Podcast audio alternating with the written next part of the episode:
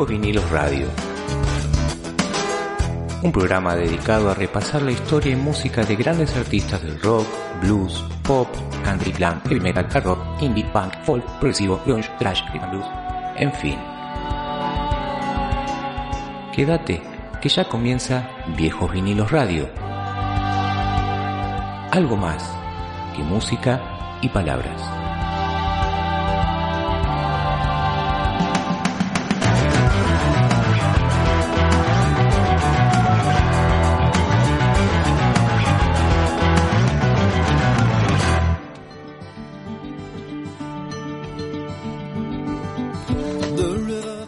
Bienvenidos a todos al nuevo programa de Viejo Vinilos Radio. Bienvenido nuevamente a, a este espacio, mi querido amigo Ariel. ¿Cómo le va?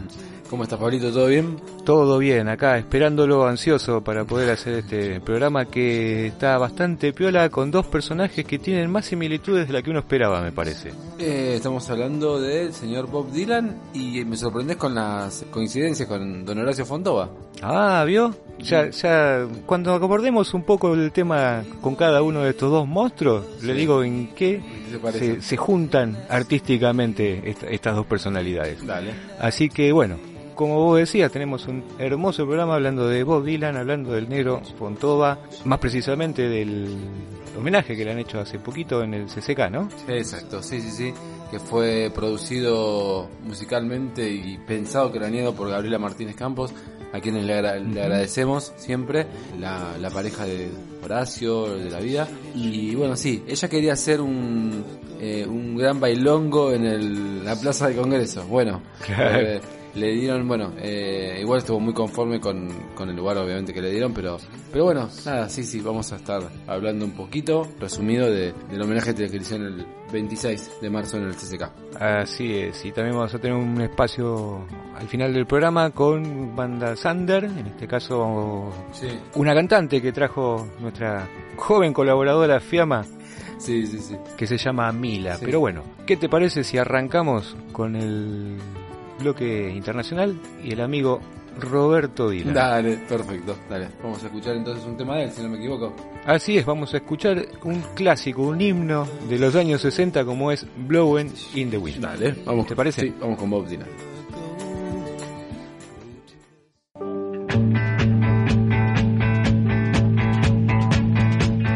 Viejos Vinilos Radio. Música internacional.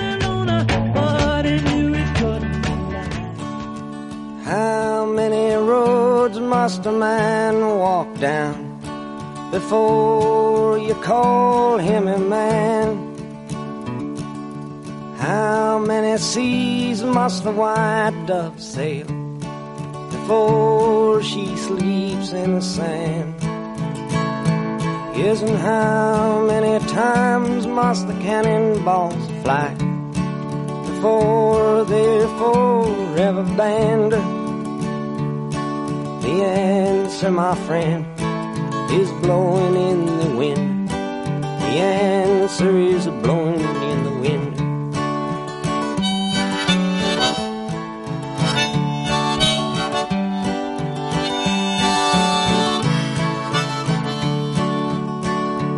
Yes, and how many years can a mountain exist before it is washed to the sea? Yes, and how many years can some people exist before they're allowed to be free? Yes, and how many times can a man turn his head and pretend that he just doesn't see? The answer, my friend, is blowing in the wind. The answer is blowing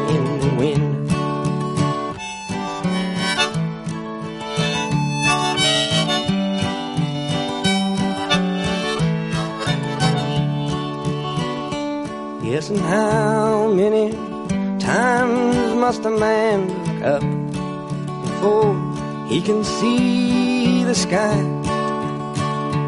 Yes, and how many ears must one man have before he can hear people cry? Yes, and how many deaths will it take till he knows too many people have died? The answer, my friend, is blowing in the wind. The answer is blowing in the wind.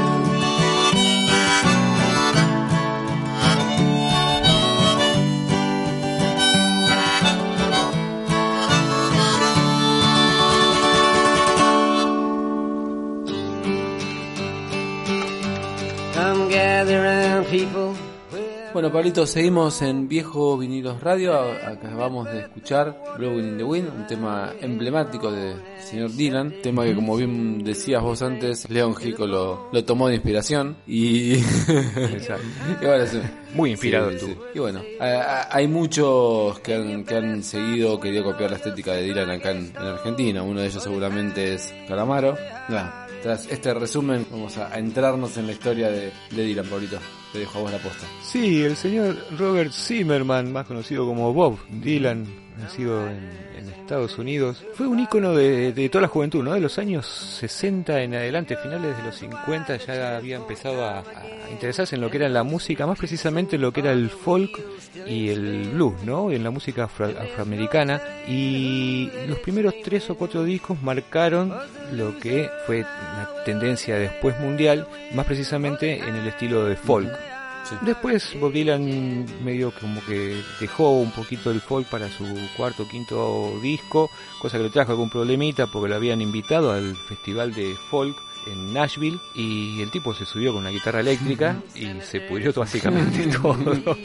Este, medio que no, a la gente no le gustó, a sus seguidores tampoco, pero bueno, lo que decía Bob Dylan es que él quería abrir un poco más el folk a lo que era solamente una guitarra acústica, no le importó demasiado y siguió haciendo su música y pasó por distintos estilos. Básicamente lo que la música de Dylan está relacionada a eso, ¿no? Al folk y a la canción de, de protesta, si le podemos llamar de esa manera. Sí, sí, totalmente.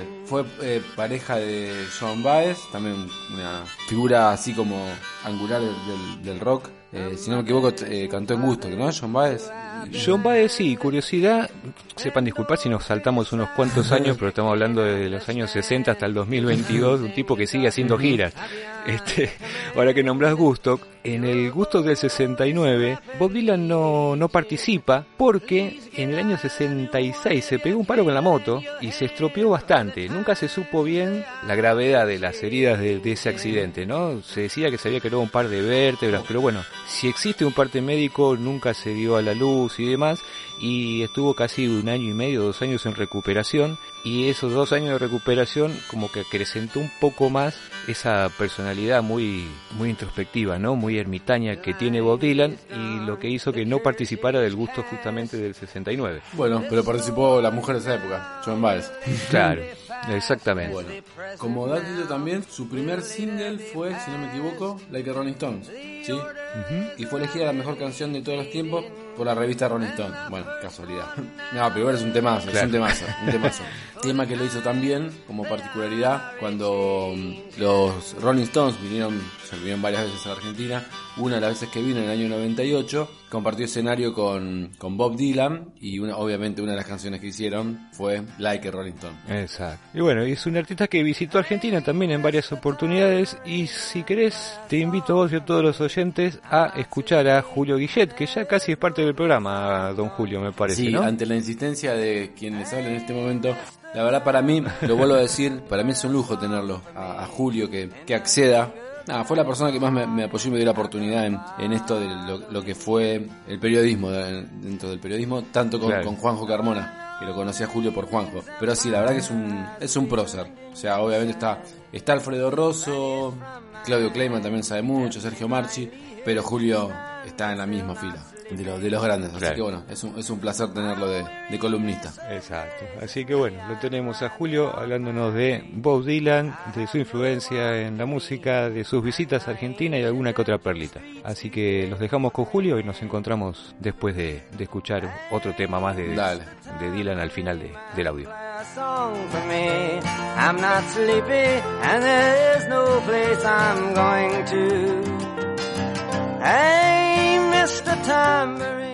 La gran mayoría de los músicos se sintieron influenciados por Bob Dylan en todo el mundo. Dylan fue una revolución, obviamente que con las letras es lo principal, pero también musicalmente. Si vamos a la época, la década del 60, los Beatles y los Rolling Stones, todos tuvieron un cambio a partir del momento que escucharon o conocieron a Bob Dylan. Eso pasó en todo el mundo. Pero en Argentina también pasó algo así. Recordar que Hombres de Hierro, el tema de León Gieco, como él mismo reconoce, es Blowing in the Wind, soplando en el viento, con otra letra, simplemente, porque él era fanático de Bob Dylan. Y todos los que escucharon a Bob Dylan también fueron influenciados, como por ejemplo Charlie García, Manal, Calamaro, Morris. Es decir, todos los que escucharon a Bob Dylan se sintieron que tenían que hablar de cosas comprometidas, sociales. ¿Fuera moda? No, era lo que se sentía. Después estaban los que no, los que no tanto seguían a Dylan como Spinetta o Papo, que se notan sus letras. En sus letras no son tan comprometidas, no, denunciaban cosas. Cantilo, otro gran fana de Bob Dylan, ¿no? Pero el primero que grabó a Dylan acá en Argentina fue Sandro. Sandro grabó Soplando en el Viento, no con la traducción literal, sino con una letra, pero muy de protesta para la época, y fue el primero que grabó a Bob Dylan. Como a todos los argentinos, como la mayoría de los argentinos, conocimos a Dylan musicalmente por The Birds, igual como dijo León Gigo, que también conoció la versión de Mr. Tambourine Man por The Birds. ¿Por qué? Porque estaba prohibido Bob Dylan en Argentina en aquella época. No salían sus discos. Y The Birds, como Manfred Mann y muchas bandas de allá que eran fanáticos de Dylan, metían siempre uno o dos temas de Bob Dylan en sus discos. Y ahí conocimos a Bob Dylan porque en aquella época también, algo que era costumbre de todo el mundo, por lo menos que yo me acuerdo de los que seguían al rock, que era comprar el disco, leer toda la contratapa, leer las etiquetas y nos interesaba saber quién compuso el tema, quién lo cantaba, cosa que por ahí se perdió con lo largo de los años y sobre todo con internet que no hay, no hay nada de información. Pero bueno, veíamos que entre paréntesis estaba siempre Dylan.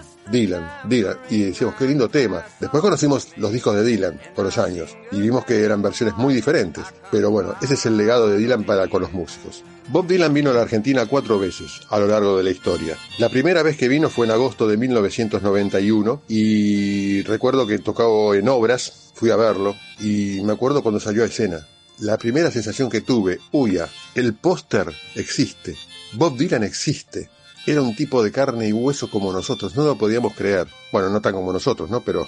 Y también fue un soporte raro en ese momento, porque todo el mundo imaginaba que tenía, tenía que ser León Gieco y fue Celeste Carballo, que igual hizo un buen show. Y era muy loco lo que hizo, porque él entró a obra, él se bajó de la, la combi que lo llevaba a los músicos, a todos, y se bajó antes de llegar a obras. Y entró por la entrada de la popular con un buzo que no se lo identificaba, que tenía por supuesto una capucha, y ahí entró con la gente. Y a la vuelta, y esto me consta porque tengo conocidos que estuvieron en la puerta del hotel donde los hospedaba Dylan y toda la, la troupe, cuando terminó el show se fueron todos al, hotel para esperarlo, para verlo a cuando bajaba de la combi. Y él, se, viajando en combi, se bajó en Avenida de Mayo y 9 de Julio y empezó a caminar por 9 de Julio hacia el hotel que estaba también eh, ahí en la 9 de Julio y Corrientes. Y fue caminando y todo el mundo que lo estaba esperando vio bajar a los músicos, a los técnicos, a los managers, todos y él no estaba. Y a los 20 minutos más o menos apareció Bob Dylan caminando solo por la calle y se metió en el hotel. Ese es Bob Dylan. Cabe aclarar una cosa, una linda anécdota que fue que eh, originalmente tendría que haber venido en mayo. En mayo de 1991, ese era el contrato que tenía para venir a la Argentina. Y él se negó a venir a ese país. En algún momento dijo algo así, ese país bananero, porque fue cuando explotó en esa época el cólera en la Argentina. Una enfermedad que estaba medio desterrada en el mundo, que tenía algunos países de África, la tuvimos nosotros. Y él se negó a venir por ese motivo. Si hubiera venido, creo que hubiera pasado algo histórico porque el show originalmente estaba pactado en el Luna Park y estaba alojado en el Sheraton. Y en esa época, en mayo de 1991, para el fin de semana largo del 25 de mayo, que era cuando iban a hacer los shows de Bob Dylan, vino a la Argentina de incógnito Eric Clapton con la chica que había conocido en el año 90 cuando hizo el show eh, Eric Clapton en Argentina, que estaba de novio con esa chica argentina, y vino para ver a los padres de la chica, y se alojó en el Sheraton. O sea, Bob Dylan y Eric Clapton hubieran estado alojados en el mismo fin de semana en el Sheraton. Y Dylan tocaba a cuatro cuadras en el Luna Park. Te pensás que no le hubiera dicho, che, Clapton, dale, acompañame, si ellos eran amigos. Nos perdimos algo único, por el cólera. Por ese motivo, después para cumplir el contrato vino unos meses después. La segunda vez que vino, bueno, fue algo impresionante en abril de 1998 porque vino para tocar con los Rolling Stones, ni más ni menos. De los cinco shows que dieron los Stones, en los dos últimos estuvo Bob Dylan cantando con ellos, like a Rolling Stone, pero aparte haciendo un show previo. Y cosas que no se saben, pero Bob Dylan terminó uno de los shows de los Rolling Stones y se fue al hospital de niños a visitar a los chicos y hizo una donación muy importante que nunca trascendió, pero se habla que sobraron seis cifras en dólares para el hospital de niños. En marzo del 2008 volvió Bob Dylan y esta vez tocó en Vélez también, en Córdoba, en Vélez. Y fue raro ese show, fue muy raro porque todo un show de Dylan con el piano, en ningún momento con una guitarra, tocando el piano y se lo veía como era en la cancha desde muy lejos y las cámaras que lo enfocaban, donde estaban las pantallas originales, no lo enfocaban de cerca. O sea, siempre lo veíamos de lejos me enteré después por alguien que estuvo en la organización de que Dylan en ese momento estaba que no quería saber nada, que lo enfocaran de cerca porque no quería que se le vean las arrugas. Era cuando empezó a estar más viejo y no quería saber nada. Después se le pasó eso. Lo más hermoso de ese recital para mí fue la previa, con León Gieco de soporte y en un momento que suben Charlie García y Gustavo Santolaya. Y los tres ahí cantando fue una maravilla. Y la última que vino, bueno, fue ahora en abril del 2012, que tocó en el Gran Rex. Ahí no fui, pero Bob Dylan es una leyenda viva. El tipo dijo allá por la década, a fin, principio de los 90, a fin de los 80, empiezo la gira que nunca va a terminar. Y no terminó nunca. La pandemia lo paró. Es lo único que lo pudo parar a Bob Dylan. Siempre estuvo de gira durante más de 25 años. Bob Dylan es una leyenda, es un músico increíble aparte de ser un premio Nobel de literatura.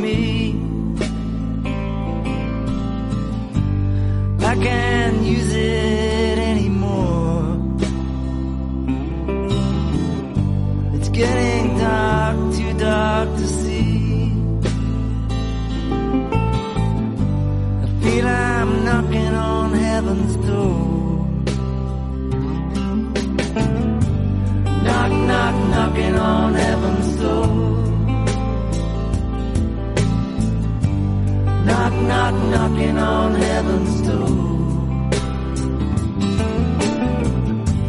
Knock, knock, knocking on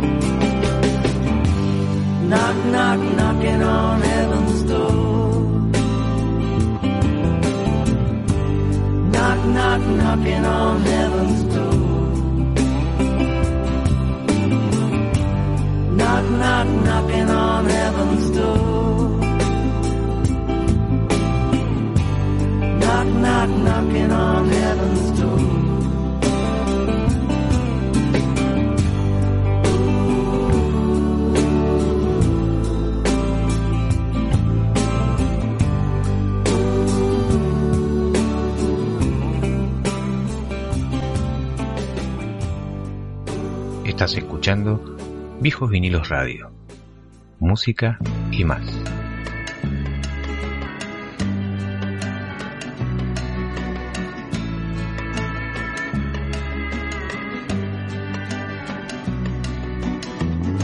Lay, lady, lay,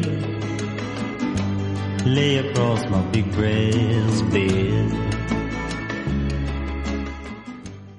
Bien, Ari, venimos de escuchar entonces Golpeando las Puertas del Cielo, otro clásico de Bob Dylan. Sí, señor. Y a toda la historia que nos ha contado el amigo Julio. Interesante lo de Sandro. Sí, sí, la verdad que sí. sí, sí, cosas, cosas que a veces uno se le, se les escapa. Y, y vos decías que hay una, una versión, ¿no? De Blowing in the Wind, de por Sandro.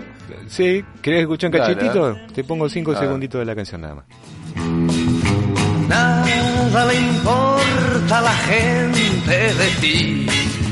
Nada le importa de mí. Bueno, después de estar escuchando esta versión de Sandro, vamos a seguir con el amigo Dylan.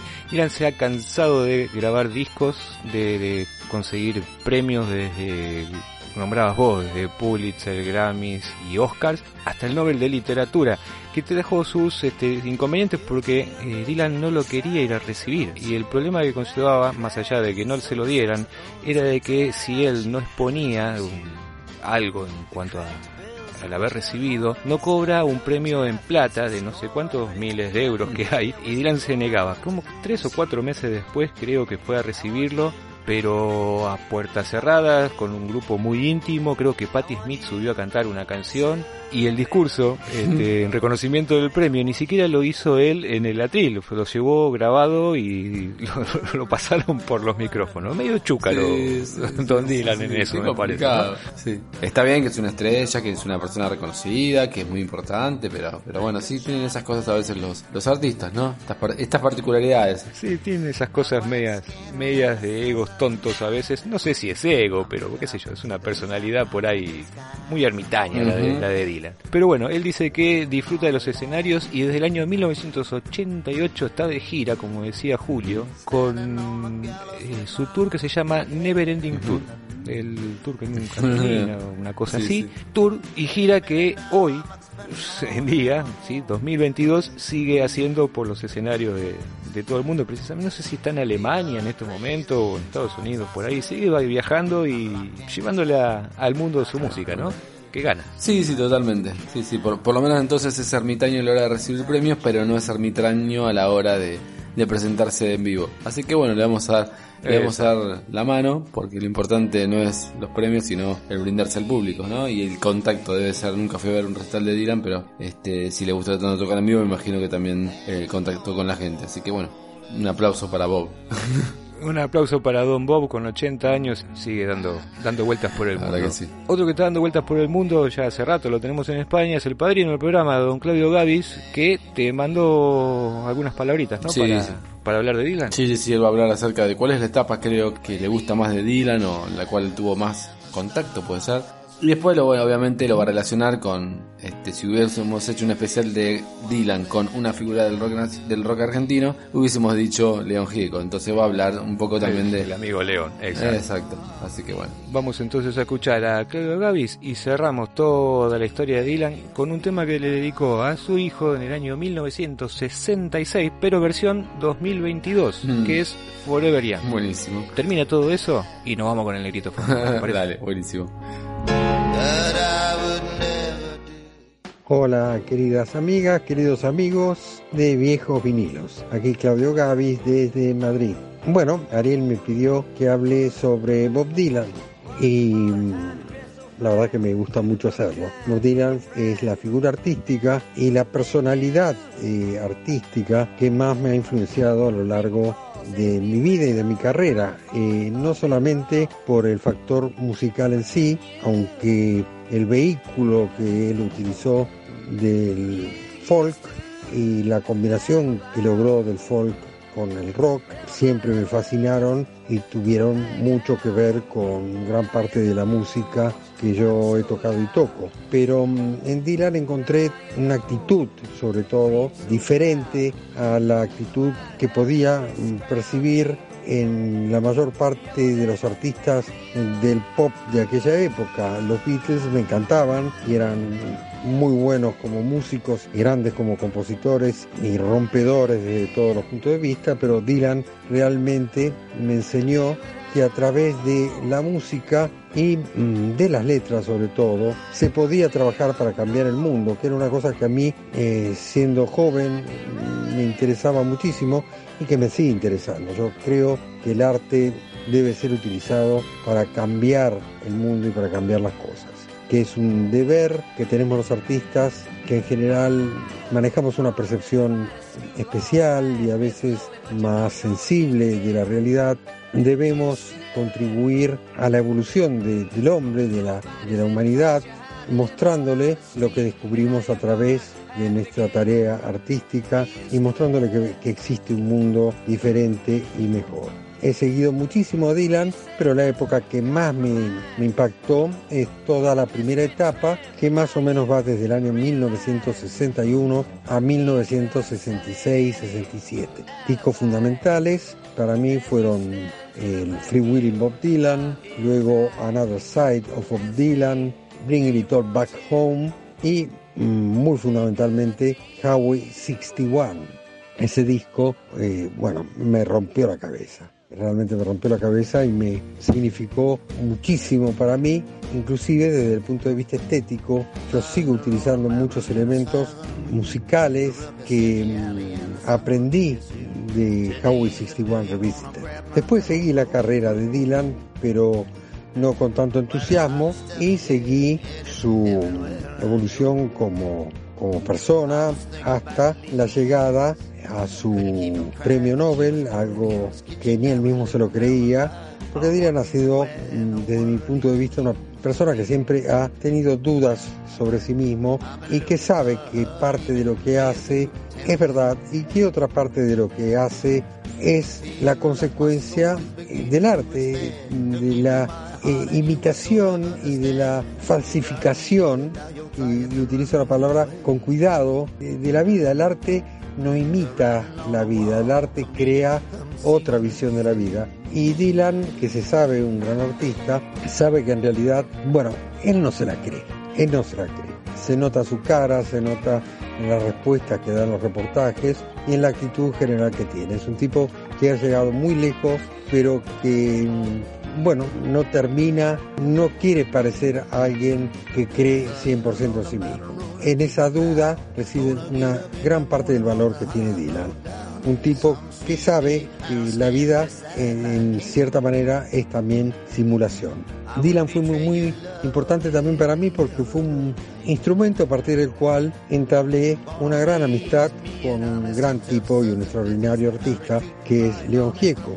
Yo conocí a León a través de Horacio Fumero en el año 72, después de la separación de Manal, en que me embarqué en varios proyectos diferentes, uno de los cuales era Jazz que era un grupo que tocaba eh, algo que mm, nos parecía que tenía que ver con el free jazz. Y mm, Horacio Fumero vivía con León Gieco, ambos eran oriundos de Cañada Rosquín y mm, Ambos eran compañeros del primer grupo, o uno de los primeros grupos que tuvo León. Me hice amigo, muy amigo de Horacio, me hice muy amigo de, de León. León me mostró lo que hacía en aquella época, sobre todo mm, recuerdo que estaba muy concentrado en interpretar temas de James Taylor. Conocía un poco de Dylan, pero yo le hice escuchar por primera vez Howie 61, el long play entero. Yo era uno de los pocos fans eh, así totales que tenía Dylan en Argentina y si no era uno de los pocos fans, al menos era uno de los pocos que tenían una discografía casi completa de lo que había grabado Dylan hasta aquel momento, así que le hice escuchar cosas de Dylan a León que lo hicieron flipar, como se dice aquí en, en España. Y cuando finalmente un día León me preguntó qué opinaba de cómo podía acompañar aparte de con la guitarra su cantar, le sugerí que podía hacerlo como Dylan con la armónica y le regalé su primera armónica tipo blues, eh, la armónica Blues Harp de Honer. Le regalé una trill para sostenerla como hacía Dylan eh, y como hace Dylan en fin, le di una pequeña mano y colaboré un poco con el nacimiento de ese gran artista que hoy en día sabemos que es León Gieco. Y además tuve el placer de presentarle, porque era amiga mía, a Alicia, que es la mujer, la esposa de, León y madre de sus hijos. Así que no solamente fue Dylan, la armónica, una actriz de armónica, sino también su compañera las cosas que aporté, bueno, a la vida de ese gran amigo que es León Gieco. Bueno, les quiero mandar un fuerte abrazo a todos ustedes, chicas, chicos, Ariel y compañía, Fuerza Viejos Vinilos. Y bueno, como siempre, aquí estoy a disposición.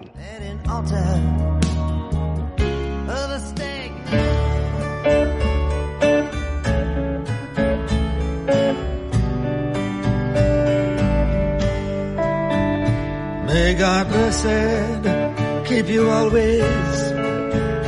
May your wishes all come true. May you always do for others and let others do for you. May you build a ladder to the stars and climb on every road and may you stay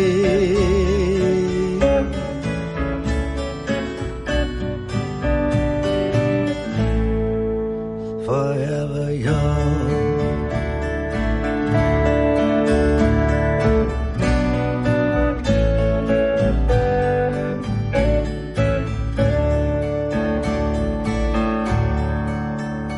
May you grow up to be righteous. You grow up to be true. May you always know the truth and see the light surrounding you. May you always be courageous, stand upright and be strong, and may you stay.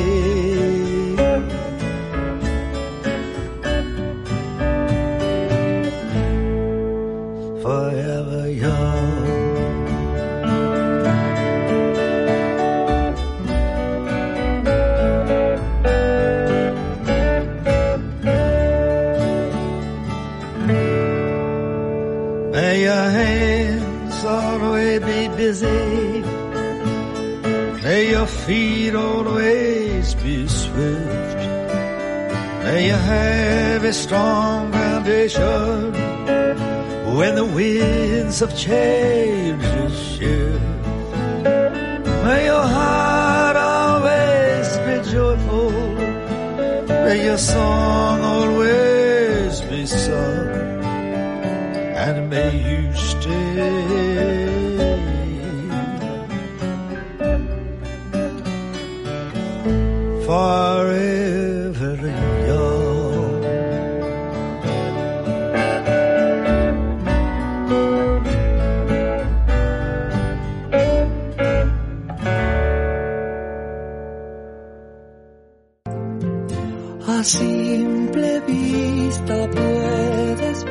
Viejos Vinilos Radio. Música nacional.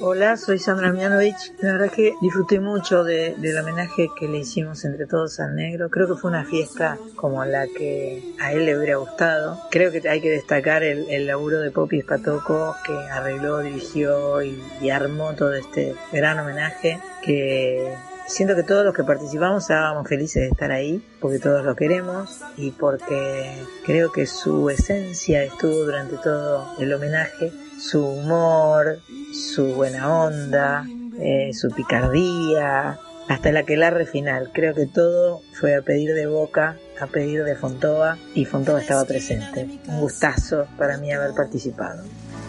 río de ti. Te iguala la gente, pero un poco. Hola, soy Claudia Puyo y bueno, estuve en el homenaje hermoso a este negro divino, el negro Fontova. Y bueno, yo canté una canción del disco negro que se llama Vivo como viendo el viento, que es muy graciosa. Y después, bueno, cantamos todos juntos, fue un- una fiesta musical rodeado de amigos que hacía muchísimo tiempo y amigas que no veía, pero increíbles todos, todos, fue hermoso, fue muy emocionante, realmente el negro era muy querido y negro un tipo tan talentoso, era un dibujante maravilloso, era un actor maravilloso, era un músico maravilloso y un cantor excelso directamente. Era un gran cantante, un barítono de escuela, ¿viste? Era grande, un grande. Así que la verdad que el negro yo tuve la suerte de conocerlo cuando era muy chiquita, que tenía un bar que se llamaba Le de Fontova, y íbamos todos de jóvenes en los 80. Y después, bueno, fui ministro de Gomería cuando él era Fontova presidente. y cantábamos, hay algún audio ahí por internet de, de en vivo, en ese momento era ATC. Bueno, nada chicos, una hermosura, el homenaje a Fontova, Fontova te extrañamos, negro querido, pero siempre estás porque tu música seguirá hasta el último día de nuestras vidas. Gracias, un abrazo, aquí Puyo, cuídense mucho. Bajo el asfalto existe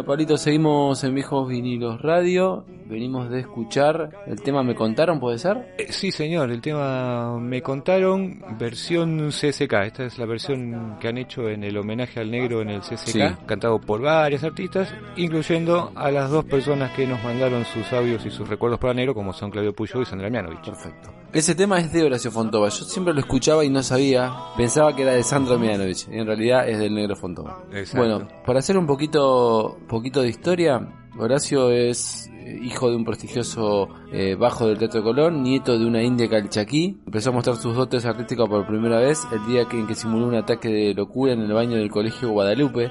Decía, quería que me echaran porque estaba pupilo. Fue como lo que hizo ahora Maradona en el ascensor. Decía esto el negro allá por el 95. Claro. Músico, actor, diseñador gráfico.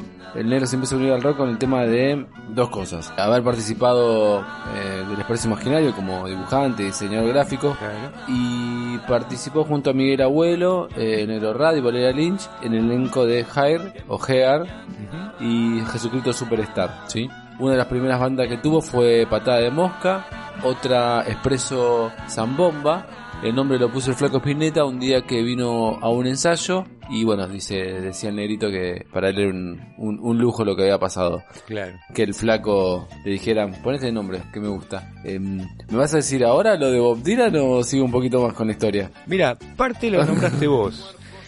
¿Qué tenían en común estos dos personajes? Los dos hicieron radio. El negro ha hecho radio. Y Bob Dylan ha tenido su programa de radio también en el que pasaba música de rock de los años 30, por ahí muy poco conocidas y bueno, estuvo casi un año, dos años haciendo radio.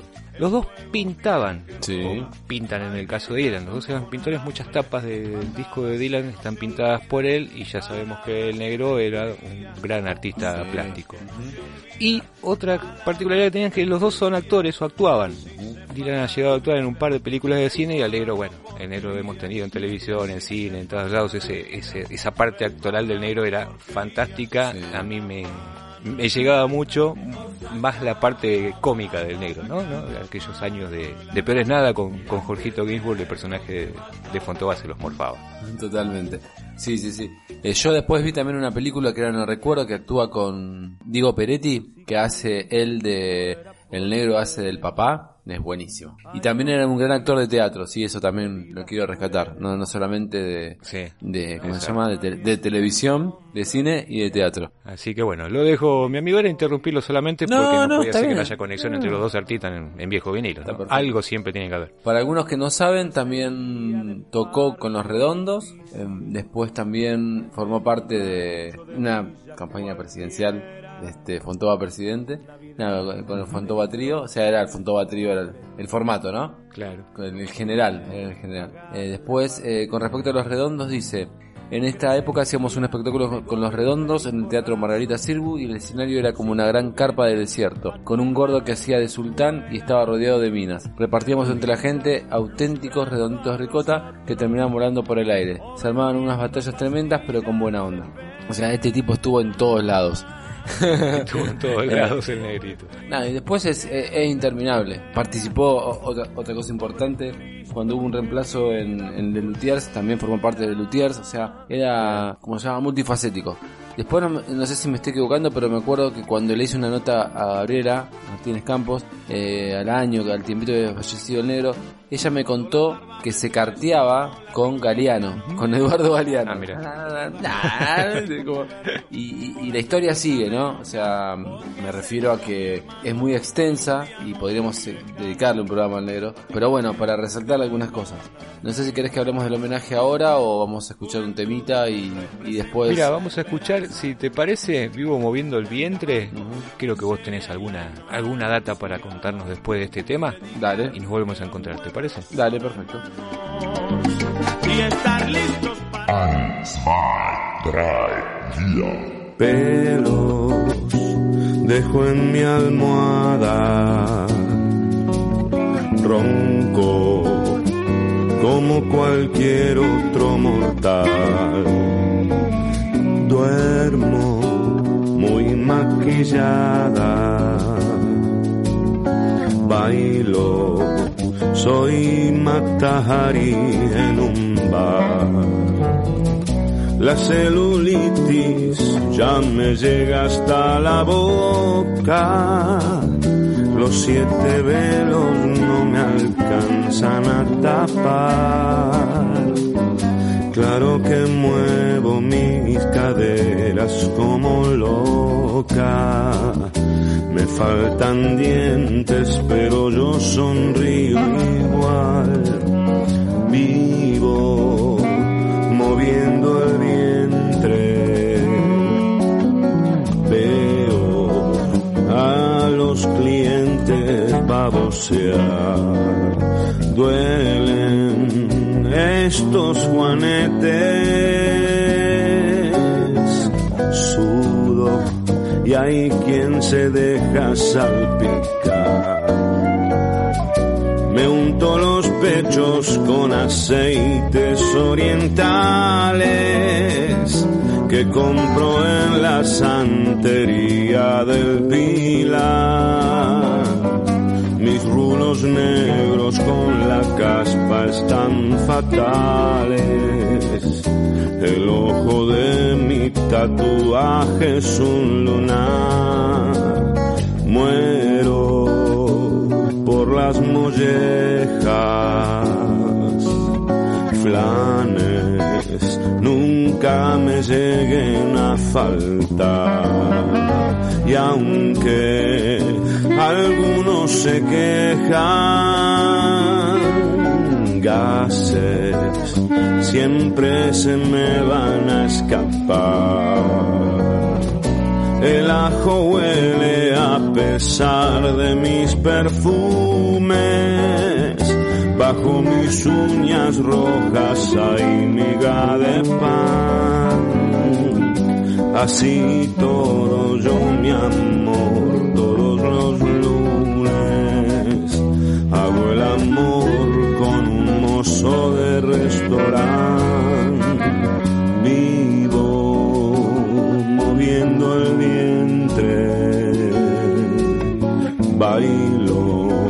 Soy Matahari en un bar.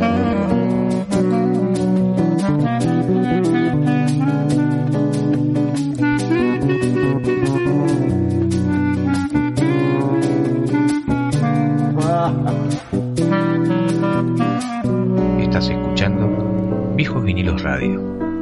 Música y más. Bueno, Pablito, seguimos en Viejo Vinilos Radio. Eh, estábamos escuchando Vivo Moviendo el Vientre. Ese tema en el, eh, en el homenaje que estamos hablando antes, que se hizo el 26 de marzo en el CCK, lo interpretó Claudia Puyó. Los autores de ese tema son Horacio Fontova y Gabriela Martínez Campos. Fue track del disco Fontova 2004, que fue el último el que sacó el negro, con el que ganó el premio Gardel 2005 como mejor álbum, artista, canción testimonial. Bueno, y otro de los temas que interpretó una de las invitadas al programa, que fue Sandra Menovich con su testimonio, fue la canción de Doña Teresa o La Abuela Teresa. Que cuando Gabriela Martínez Campos pensó a ver qué tema puede cantar Sandra, surgía como de una me contaron. pero bueno, Claro. eligió este tema porque una vez se le había cantado Negro Fontova a Sandra, en el programa de radio que tiene ella en Radio Nacional, y le había gustado mucho. Así que bueno, con ese tema, con el tema que mencionaba antes, me contaron que Bajo el Asfalto es el tema que cierra el homenaje del CCK y que participaron entre otros Julia Sengo, Claudia Puyó, eh, Laura Ross y Patricia Zappi. Los que nos quedaría entonces es presentar a Liliana Vitale, que nos va a contar un Así poquito es. de la participación en el CCK y de la historia que tiene con, con el negro porque era muy amiga de la familia Vitale. ¿sí? Dale, escuchamos a Liliana mientras escuchamos el tema de Doña Teresa también. Dale. Hacemos el combo, hacemos el mix Dale. y vamos cerrando esta participación y muy humilde homenaje que le estamos haciendo al Negrito Fontova Sí. con el tema Entra a mi hogar y nos encontramos después. Dale, buenísimo. Un tango escuchamos, nos hace llorar. Bueno, todavía queda en el corazón una alegría, una emoción, una celebración fuerte porque estuvimos muchos, muchos cantantes, cantoras y cantores en ese escenario del CCK y también actores y actrices que compartieron con, con el negro Fontova, el querido Horacio Fontova, muchos proyectos, situaciones de trabajo, y era, como para todos lo fue, un placer eh, relacionarse con un ser humano tan humilde, tan tranquilo, tan por encima de la importancia personal y del ego y de todo eso, ¿no? Y además era un placer como su inteligencia, su humor inteligente, su ironía, su profundidad. Eh, además del artista renacentista increíble que era, ¿no? Porque convengamos que eh, Horacio Fontova tuvo muchas vidas en su vida y algo de lo que yo empecé compartiendo fue el momento del expreso imaginario donde él era el diseñador, ilustrador y yo pertenecía al grupo Mía, o sea que nos hemos cruzado en esos momentos plena dictadura, en donde mm, cada uno estaba formando parte de un colectivo de resistencia cultural importante, ¿no? Luego, cuando su primer momento musical y, y el inicio de la democracia, también nos cruzamos en muchos escenarios.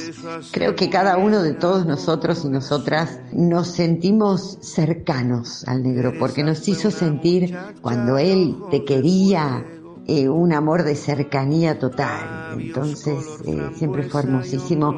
Y bueno, las vueltas de la vida, nos habíamos cruzado mucho, hicieron que mm, eh, compartiendo un, un- también un, un momento, un recital a beneficio, en donde éramos muchos artistas, ahí ya los, los conocí a los dos, a él y a Gaby, su compañera hermosa, y hubo como un amor a primera vista de, los tres. Así que ahí nos empezamos a hacer eh, amigos, amigos de frecuentarnos, de, comer, de, eh, y bueno, y ahí fue, por supuesto, todo el cariño de toda la familia, la cantidad de veces que vino a las cenas familiares, los años nuevos que pasamos juntos, y bueno, y un sinfín de momentos, este, alucinantes, inolvidables, profundos, bizarros, hilarantes, en fin.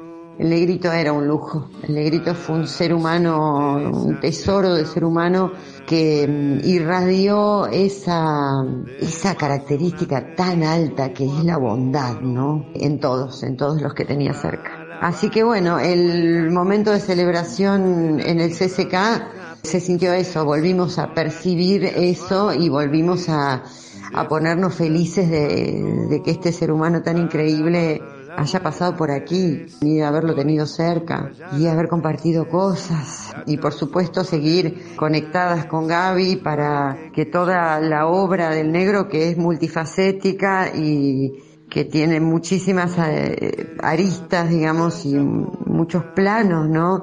De realización y mucha obra se pueda organizar y se pueda eh, mostrar con la jerarquía que se merece. Así que bueno, para mí un lujo en la vida total haber sido amiga de Horacio Fontova. Placer.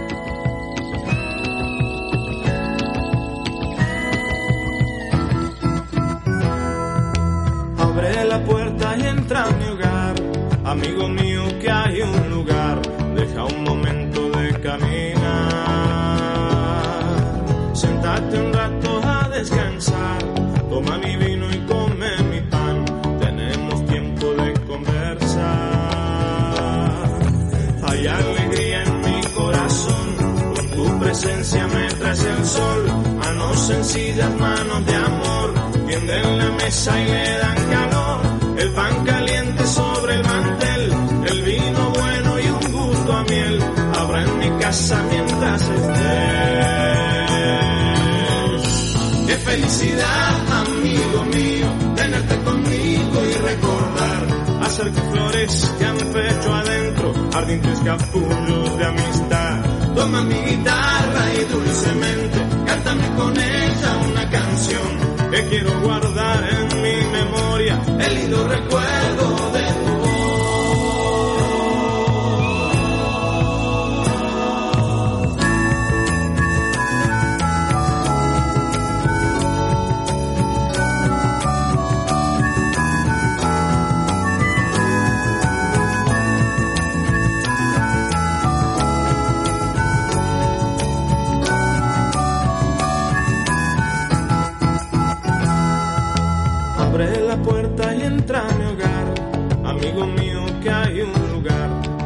momento de caminar,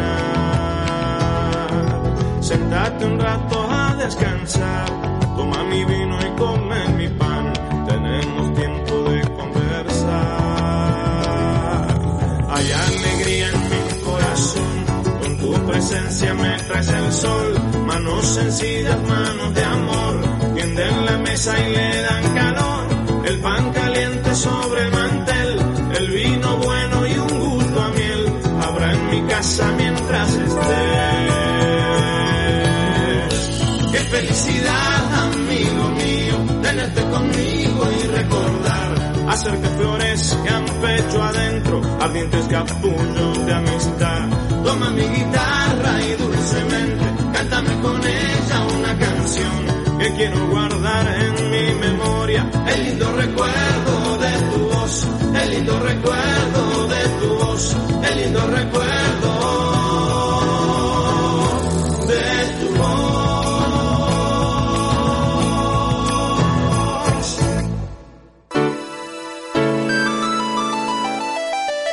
¿Haces música y la venís remando? Entonces este es tu espacio en Viejos Vinilos Radio. Bloque Under. En el programa de hoy tenemos a Milagros Cañete, un artista pilarense que nos va a contar sobre el inicio de su carrera musical, sobre lo que fue la audición en La Voz Argentina y nos va a contar un poco de su historia. Espero que la disfruten.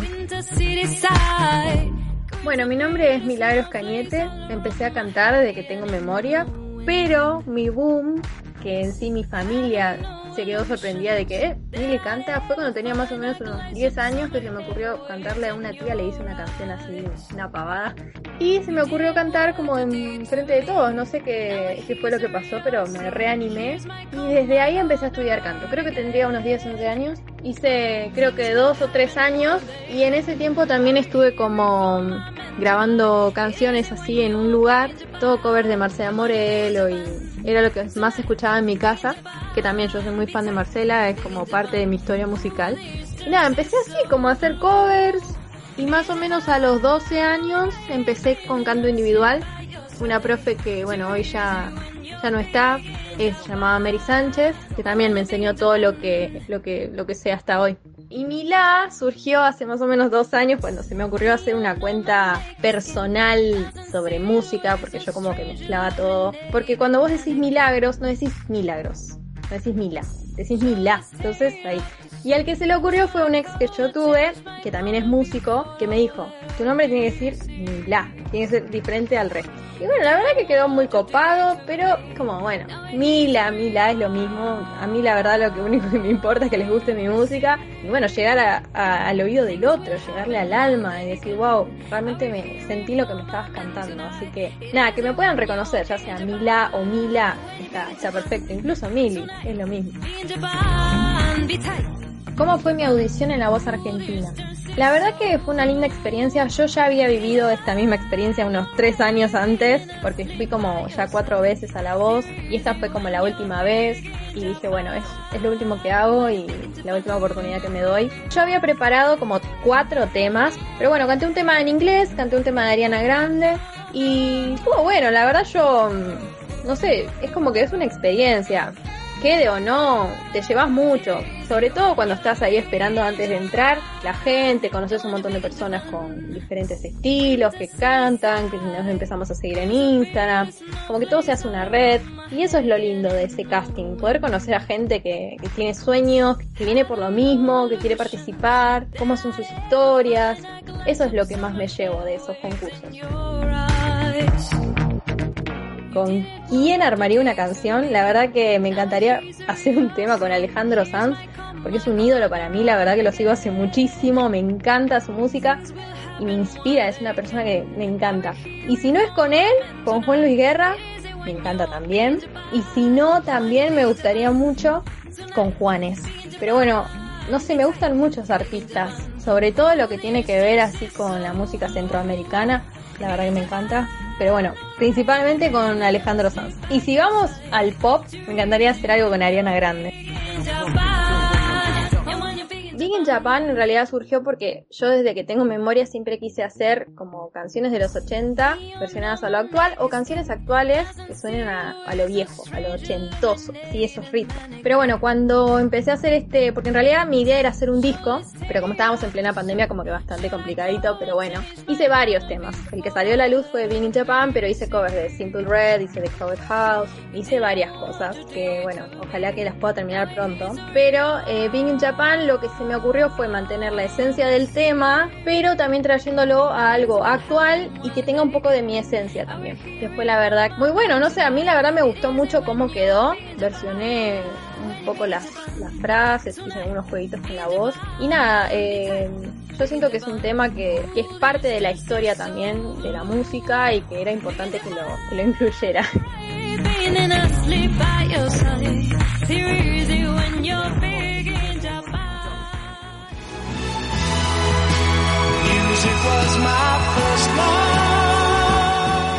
Viejos vinilos radio.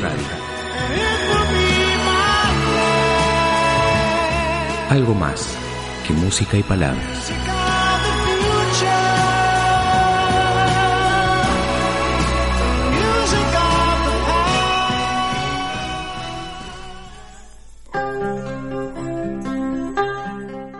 Mis amigos, llegamos al final de este programa de viejos vinilos con dos personajes impresionantes de la música, tanto de Estados Unidos como de Argentina, como son Dylan y el Negro. ¿Y qué más agregar eh, a todo esto, mi querido amigo? Que al Negro le quedó un montón de cosas para editar, que hay un libro que está por salir, que Gabriela tiene un montón de material para sacar, porque el Negro me acuerdo que en la Fernández Fierro hacía, no sé, un día, una semana un show de tango, otro día un show de folclore, o sea, tenía para hacer lo que quería, básicamente. Eh, así que nada, claro. para agregar que capaz que va a haber algún otro capítulo de, este, de estos monstruos. ¿No? Sí, ojalá que, que, se pueda sacar algo de lo de Horacio, porque como decís vos, has dejado material por todos lados y bueno, ojalá alguien se ponga media pila, sí. ¿no? Y que se pueda sacar aunque sea algún, algún nuevo disco, algún documental, algo que muestre un poco más la versatilidad que, que tenía Horacio, ¿no? En todo lo que es el arte, pero estaría, estaría sí, bueno. Sí, quédate tranquilo que Gabriela se va a encargar de eso, así que... ojalá. Así que bueno, más que agradecerles entonces a todos los que participaron, Claudio, Julio, Julio, Fiamma, Sandra, Claudia, Liliana, a usted, mi amigo, que uh -huh. ha trabajado para conseguir todos estos audios y nos vamos yendo así con una con una canción utópica del negro podría decirse como es Ay Jesús te pido. Dale, perfecto. Nos encontramos la semana que viene en Viejo Vinilos Radio. Dale, hasta la semana que viene entonces. Ay Jesús te pido que me den la vida eterna, uy, que me den la vida eterna, uy, que me den la vida eterna, uy. Ay Jesús te pido que me des la vida eterna, que me des la vida eterna, que me des la vida eterna. Ay Jesús te pido que me des la vida eterna,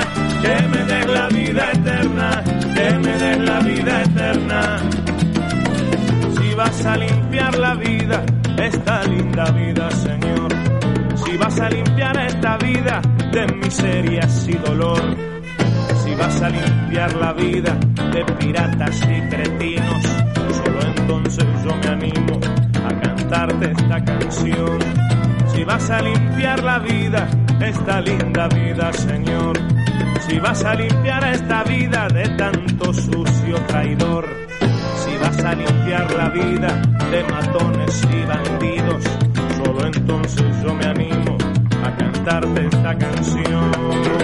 Ay Jesús te pido que me des la vida eterna, que me des la vida eterna, que me des la vida eterna. Ay Jesús te pido que me des la vida eterna, que me des la vida eterna, que me des la vida eterna.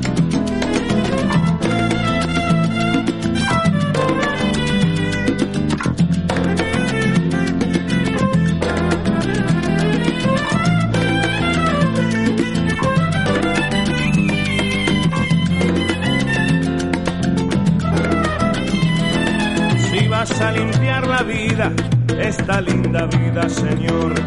Si vas a limpiar a esta vida de tanto especulador. Si vas a limpiar la vida de farsantes bien vestidos.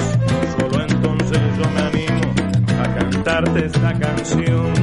Si vas a limpiar la vida, esta linda vida, Señor. Si vas a limpiar a esta vida de empleados del horror. Si vas a limpiar la vida de uniformes asesinos, solo entonces yo me animo a cantarte esta canción.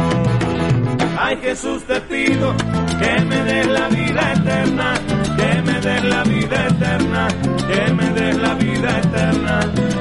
Ay Jesús te pido que me des la vida eterna, que me des la Jesús te pido que me des la vida eterna, que me des la vida eterna, que me des la vida eterna. Ay Jesús te pido que me des la vida eterna, que me des la vida eterna, que me des la vida eterna. Ay Jesús te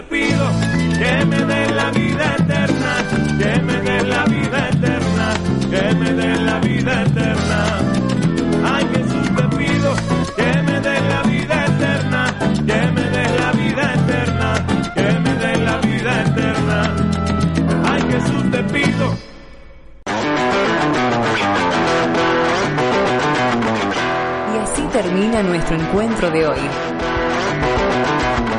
Pero la semana que viene, junto a Pablo Risuto y Ariel Padovani, te esperamos para más Viejos Vinilos Radio. Algo más que música y palabras.